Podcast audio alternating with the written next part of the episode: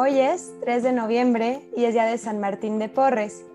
Y para este episodio tengo un invitado, él es Felipe Gómez y va a platicar conmigo de este santo. Bienvenido, Felipe. Hola, ¿cómo estás? Queridos oyentes, ¿cómo están? Dios los bendiga. Pues bueno, podemos empezar diciendo que San Martín de Porres le llaman el santo de la humildad y él fue el primer mestizo canonizado por la iglesia y a diferencia de la gran mayoría de los santos dominicos, porque él era un dominico, él alcanzó la santidad sin destacar como predicador, teólogo, misionero, mártir o artista. O artista. Él era, pues él era muy humilde y, pues bueno, tuvo una infancia muy difícil y en general una vida muy entregada. Así es, mira, San Martín de Porres tiene un, eh, un problema en la realidad social de su época. Su papá era un hombre español de Burgos, se llamaba Juan de Porres, no se sabe el Porres o Porras de dónde viene, puede ser más Porras que Porres, ¿sí? Y Juan de Porras era un hombre de la nobleza y él eh, se enamora de una mujer negra, una mujer de raza negra, que su mamá eh, es una mujer muy piadosa, muy buena, ella se llama Ana Velázquez y era panameña. Entonces, él es español, ella panameña, pero pues vivían en Lima. Y, y por esa misma condición social, esa diferencia de estratos y de, de sociocultural, no les permiten casarse. ¿Sí? Entonces, eh, eh, ellos viven juntos en un, tiempo. San Martín de Porres tiene una sola hermana que se llamaba Juana, ¿sí? Pero después él tiene que irse, su papá tiene que irse por su trabajo eh, a Guayaquil. Ese por su trabajo también pudo ser por lo mismo, por las malas lenguas, por todo esto. Entonces, su mamá tiene que responsabilizarse de sus hijitos y vivir de una manera muy pobre, muy pasando muchas necesidades junto a la comunidad negra de, Perú, de Lima. Y bueno, este, San Martín em, eh, aprendió oficios desde muy chiquito y trabajó y también entró muy chiquito a la, a la, comunidad de los dominicos. Entró a los 15 años, pidió ser admitido, pero les daba desconfianza, bueno, a los dominicos en ese tiempo, los mulatos. Entonces lo dejaron como parte de la, pues, del servicio de los sirvientes durante nueve años.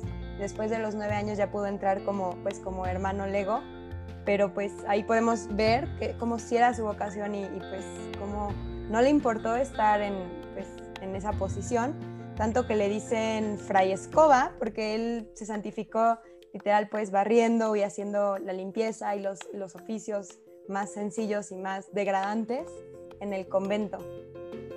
Sí, así es. El, el término que se utilizaba para, para el trabajo de, de, de, San Martín de Porres era de donado, se llamaba donado. Donado era eso, era un sirviente que se dedicaba a trabajos eh, varios dentro de los dominicos. Él terminó siendo un hermano lego, ¿sí? Eh, eh, por su condición de hijo ilegítimo, la tuvo más difícil, obviamente. ¿Sí? Él no, él no entra a la comunidad de los dominicos por la puerta delantera entregando alguna dote o alguna cosa, no, él es, él es un empleado de servicio, es una persona con, un, eh, eh, con una condición muy humilde, pero empieza a destacarse en su vida, él, aprende botánica, ¿sí? tiene el don de la ciencia infusa, el Señor le da ese regalazo, y él también era odontólogo, ¿sí? es patrono también de odontólogos, él atendía a las personas que sufrían de sus dientes, le predicaba a las personas sencillas, eh, la comunidad en la que él más o menos eh, empezó a codearse, por decirlo así, eran indígenas y negros, ¿sí? Eh, esclavos, gente muy, muy pequeñita, muy sencillita, pero él empieza a hacerse notar por su piedad, por su bondad, y Dios empieza a hacer muchos milagros en vida de, de, de San Martín. Entonces, esto también llamó mucho la atención de, de su prior y de, sus, de su comunidad. ¿sí? Es un hombre que desde muy joven hizo grandes milagros.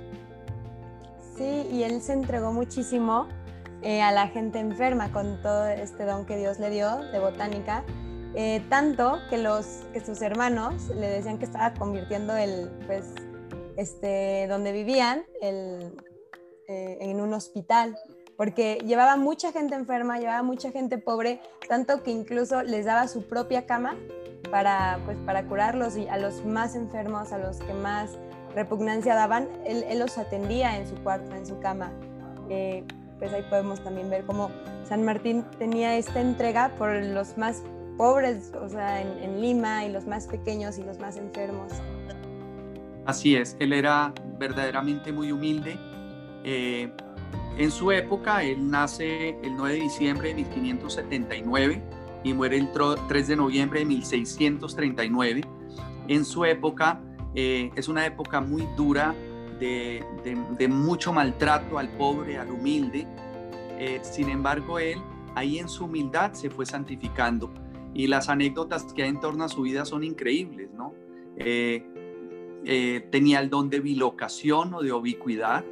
Él obedecía radicalmente a sus, superiores y a veces lo mandaban a barrer y a trapear en momentos de oración. Entonces él le pedía a su ángel que, que lo reemplazara. Entonces muchas veces lo vieron a él en dos lugares a la vez. Iba por el mercado y a la vez estaba orando ante el Santísimo. Eh, iba a la cocina y a la vez lo veían orando en el sagrario. Y era un gran devoto de la Virgen Santísima, un gran alma eucaristía, de, eucarística, perdón. Sí, y, también dicen que tuvo, eh, que, que levitaba en sus momentos de, de éxtasis.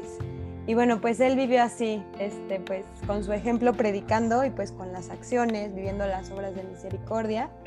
Y dicen que él muere, eh, bueno, a, la edad de, a los 60 años, después de haber pasado 45 años en la comunidad, mientras le rezaban el credo y besando un crucifijo. Sí, así es. San Martín de Porres eh, ha hecho grandes milagros. Dios ha hecho grandes cosas a través de él con él se cumplen estas palabras del Evangelio de cómo el Señor se manifiesta y se revela a los humildes de corazón, ¿no? A los sencillos, a los pastorcitos, a los indígenas, a, las personas que a los ojos del mundo no cuentan. En la época de San Martín de Porres, ser un hijo ilegítimo era una cosa grave, ¿sí? una cosa seria. E incluso cuando él ingresa a la comunidad de los dominicos, su papá no estaba de acuerdo. ¿sí? Él, él se santificaría ahí en la humildad, en la sencillez. Y mira cómo ha sido de grande, ¿no? De San Martín de Porres es el primer santo mulato de América. Sí, es mulato porque su papá es blanco español, su mamá negra, de raza negra, entonces pues él es mulato y, y, es, y es un gran santo. ¿sí? el pueblo limeño le tiene mucha eh, devoción, el pueblo peruano, pero esa devoción se extendió por el mundo entero. Eh, nos podrá parecer de pronto un poco infantil eh, o un poco pintoresca la imagen de San, de San Martín de Porres con, con la escoba y con los animales a sus pies, pero eso hace parte de las anécdotas de la vida de San Martín de Porres, porque en alguna oportunidad los frailes viendo que los eh, ratones se comían la harina, decidieron matarlos y él salió y le predicó a los ratones. Es famoso en la vida de San Antonio de Padua la predicación a los, a los peces, en la de San Francisco de Asís la predicación a las aves y en esta es la predicación a los ratones. Eh, él le predica a los ratones y les dice que les, les dará de comer, pero que no entren a la cocina, pues porque le, tocaría eh, protegerlos y los querían matar. Eh, es bien bonita esa imagen junto a él, no solo los animales, que, es cierta esa imagen, eh, vemos en la, en la iconografía, lo muestran con el hábito dominico, la escoba, un perro, un gato y unos ratones comiendo el mismo plato. Y esto podrá sonar, vuelve y juega un poco pintoresco, pero es real. Dicen que él era un santo que por donde pasaba llevaba la paz, la cordialidad, eh, entre hermanos se perdonaban, ¿sí? Eh, cuando había pleitos lo buscaban, eh, era, abogaba para que reinara el amor de Dios. Era, era grande, era increíble la presencia del Espíritu Santo en la vida de este santo mulato. Sí, yo creo que San Martín nos hace recordar el inmenso poder de la humildad y del servicio en un mundo saturado por tantas palabras, imágenes, ruidos. Yo creo que este santo es un constante recordatorio de la validez del ejemplo y de la grandeza de los pequeños actos cotidianos que pueden cambiar el entorno, incluso pues la historia mediante pues este, el testimonio y pues más que nada llevarnos a la vida eterna. Yo creo que es un recordatorio de esto, de, pequeños actos con gran amor, hacen maravillas. Y pues bueno, este San Martín... Mira que yo tengo una, perdóname, tengo una anécdota con él que, quiera, que quisiera compartirles. Eh, tuve la oportunidad de hacer un concierto en Arequipa, en Perú, y a mi regreso me quedé una noche en Lima y fui a visitar la tumba, ¿sí? Y entonces yo le dije ante su tumba, que es de mármol, eh, vi que no hubiera gente viéndome y le dije, eh, era un día festivo, y le dije, solamente quería darte un abrazo y decirte cuánto te quiero.